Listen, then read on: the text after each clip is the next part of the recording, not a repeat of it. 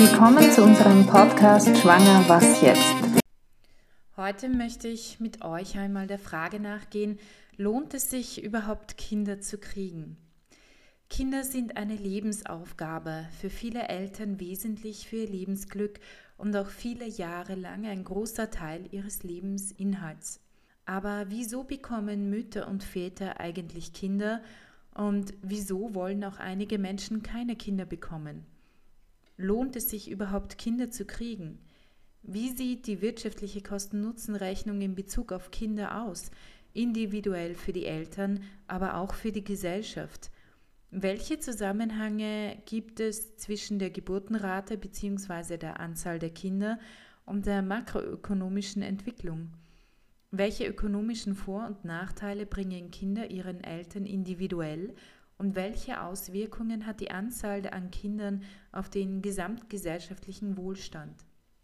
Zunächst sei mit den Worten von Immanuel Kant etwas im Grunde Selbstverständliches festgehalten, dass nämlich jeder Mensch, jede Person Zweck an sich selbst ist und auch notwendig für jedermann Zweck ist, dass also jeder Mensch und somit auch jedes Kind jederzeit zugleich als Zweck, niemals bloß als Mittel zu behandeln und zu betrachten ist, wohl wissend, dass es in der Realität allzu oft auf furchtbare Weise anders stattfindet. Eine ausschließlich ökonomische Bewertung von Kindern nach Kosten-Nutzen-Kalkülen wird den Kindern selbstverständlich nicht gerecht und wäre unmoralisch. Dies vorausgeschickt, wollen wir uns dennoch mit einigen Fragen zum Verhältnis von Kindern zu Wirtschaft und Wohlstand auseinandersetzen. Kinder sollen nie bloß zweckdienlich sein oder als Mittel zum Zweck betrachtet werden. Sie sind Zweck an sich selbst. Immanuel Kant. Allgemein scheint seit der Moderne zu gelten, dass eine Gesellschaft bestimmte Bevölkerungsgruppen oder soziale Schichten umso weniger Kinder bekommen, je höher ihr materieller Wohlstand und durchschnittlicher Bildungsstand ist. Dieses weltweit beobachtbare Phänomen wird als demografisch-ökonomisches Paradox bezeichnet. Historisch betrachtet waren Kinder früher vor allem Arbeitskräfte und Absicherung für die Eltern im Alter sozusagen deren Altersversorgung. Außerdem mussten bis weit ins 19. Jahrhundert hinein ein großer Anteil der Bevölkerung dicht am Existenzminimum leben. Die nicht zuletzt deshalb auch in Europa lange Zeit relativ hohe Kindersterblichkeit wurde eben durch höhere Geburtenraten kompensiert. Einerseits bedeuteten Kinder als Arbeitskräfte einst ein langfristig betrachtet höheres Einkommen der Eltern, während sich diese andererseits von den eigenen Kindern auch eine Vorsorge und Absicherung im Alter bei Krankheit oder Arbeitslosigkeit erwarteten. Mit steigendem Wohlstand der potenziellen Eltern sowie dem Ausbau staatlicher Sozialsysteme hat der Nutzen von Kindern als Vorsorge und Absicherung zunehmend an Bedeutung eingebüßt. Gleichzeitig eröffneten gesteigerter Wohlstand sowie höhere Bildung neue Möglichkeiten und Chancen, Luxus, Reisen, Karriere, Freizeit, Selbstverwirklichung, die es in den vormodernen Zeitaltern so nicht gab und die in Konkurrenz traten zu den Kosten und dem Zeitaufwand, den es nun einmal bedeutet, Kinder großzuziehen. Das dürfte ein wesentlicher Grund sein, warum die Geburtenrate in den Industriestaaten in den letzten Jahrzehnten doch recht deutlich gesunken ist. Je höher die Bildung und der Wohlstand, desto weniger Kinder. Auf der anderen Seite ist es für viele Menschen ein zentraler Wunsch in ihrem Leben und wesentlicher Bestandteil ihres Lebensglücks, Kinder zu haben.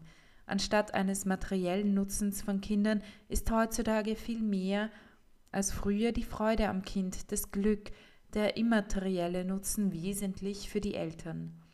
Ebenfalls relevant sind die Art der partnerschaftlichen Aufteilung von Erwerbsarbeit, Haushaltsführung und Kindererziehung zwischen Frauen und Männern.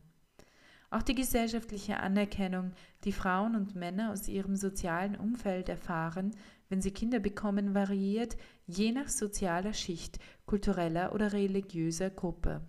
Wie sehr es sich für die einzelnen Menschen also lohnt, weitere Kinder zu bekommen oder nicht, kann allgemein kaum beantwortet werden, weil es individuell sehr verschieden empfunden und bewertet wird. Dass bei empirischen Befragungen die im Durchschnitt gewünschte Anzahl an Kindern oft höher liegt als die tatsächliche Geburtenrate, lässt zumindest darauf schließen, dass es auch einige materielle oder gesellschaftliche Umstände oder Zwänge gibt, die einem vorhandenen Kinderwunsch im Weg stehen können. Nicht alle bekommen so viele Kinder, wie sie sich ursprünglich gewünscht hatten. Um die Auswirkungen der sich ändernden Geburtenrate und der Gesamtanzahl an Kindern auf Gesellschaft und Ökonomie zu beurteilen, muss man die demografische Entwicklung betrachten. Steigende Lebenserwartung und niedrige Geburtenrate führen zu einer Alterung der Gesellschaft, zu einem Wandel der Altersstruktur der Bevölkerung. Kinder leisten in entwickelten Volkswirtschaften in der Regel keinen Beitrag zur Produktion von Gütern und Dienstleistungen müssen aber von den Erwerbstätigen ebenso mitversorgt und erhalten werden wie etwa die Pensionistinnen und Pensionisten. Viele Kinder wirken sich kurzfristig also wachstumsdämpfend auf die Wirtschaft aus, verringern zudem die Ersparnisbildung und dadurch die Investitionen. Längerfristig erhöhen oder erhalten viele Kinder aber den Anteil der Bevölkerung im erwerbsfähigen Alter. Je stärker der Anteil der Erwerbstätigen durch die Alterung der Gesellschaft und die relativ niedrige Geburtenrate zurückgeht, desto mehr ist eine Gesellschaft auf Zuwanderung junger Erwachsener angewiesen, um ausgleichend auf den Anteil der Menschen im erwerbsfähigen Alter zu wirken. Durch den steigenden Anteil der Personen im Alter von 65 Jahren oder älter müssen die Erwerbstätigen pro Person zunehmend mehr Menschen in deren Ruhestand miterhalten. Diese Entwicklung würde das Bruttoinlandsprodukt pro Kopf und den gesellschaftlichen Wohlstand mittel- bis langfristig sinken lassen. Etwaige andere Effekte wie steigende Erwerbsquote, steigendes Pensionsantrittsalter oder steigende Produktivität durch technischen Fortschritt könnten hingegen wohlstandserhaltend wirken und die, und die beitragsfinanzierten Sozialleistungssysteme zumindest teilweise entlasten. Auswirkungen vieler Kinder auf Gesellschaft und Ökonomie kurzfristig teurer, langfristig lohnend? Schließlich kommt es in einer Gesellschaft nicht bloß auf die Anzahl an Kindern an, sondern wesentlich auch darauf, wie diese aufwachsen. Eine Gesellschaft muss Rahmenbedingungen schaffen und in die nächsten Generationen investieren, damit aus den Kindern selbstbewusste, empathische, gebildete, verantwortungsvolle und kompetente Erwachsene werden.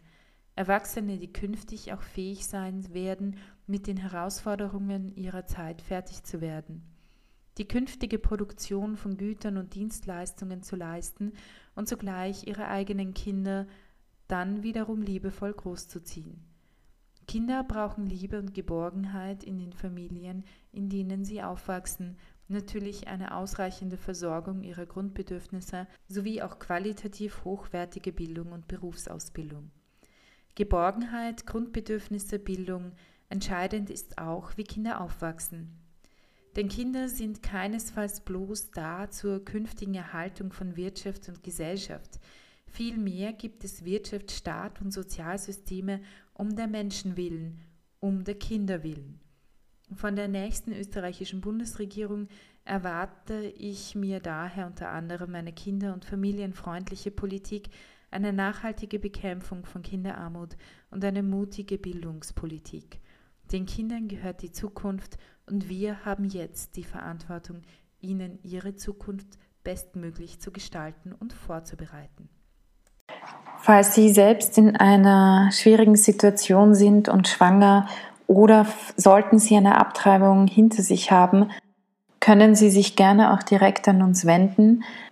Unsere E-Mail-Adresse ist beratung.lebensbewegung.at. Sie finden uns auch im Internet www.lebensbewegung.at oder Sie können sich auch telefonisch bei uns melden unter Österreich 0043 664 2000 466. Da wir auf Spenden angewiesen sind, würden wir uns sehr freuen, wenn ihr uns mit einer kleinen Spende unterstützen würdet. So helft ihr uns, die Qualität des Podcasts aufrechtzuerhalten. Die Spende ist steuerlich absetzbar und sie würde gehen an die österreichische Lebensbewegung Verwendungszweck Podcast. Die IBAN-Nummer ist AT 51 3200 4 mal die 0 0374 0552. Der BIC, alles groß geschrieben, R L N W A T W W. Ihr findet die Kontodaten auch bei uns in den Show Notes. Vielen Dank für eure Spende.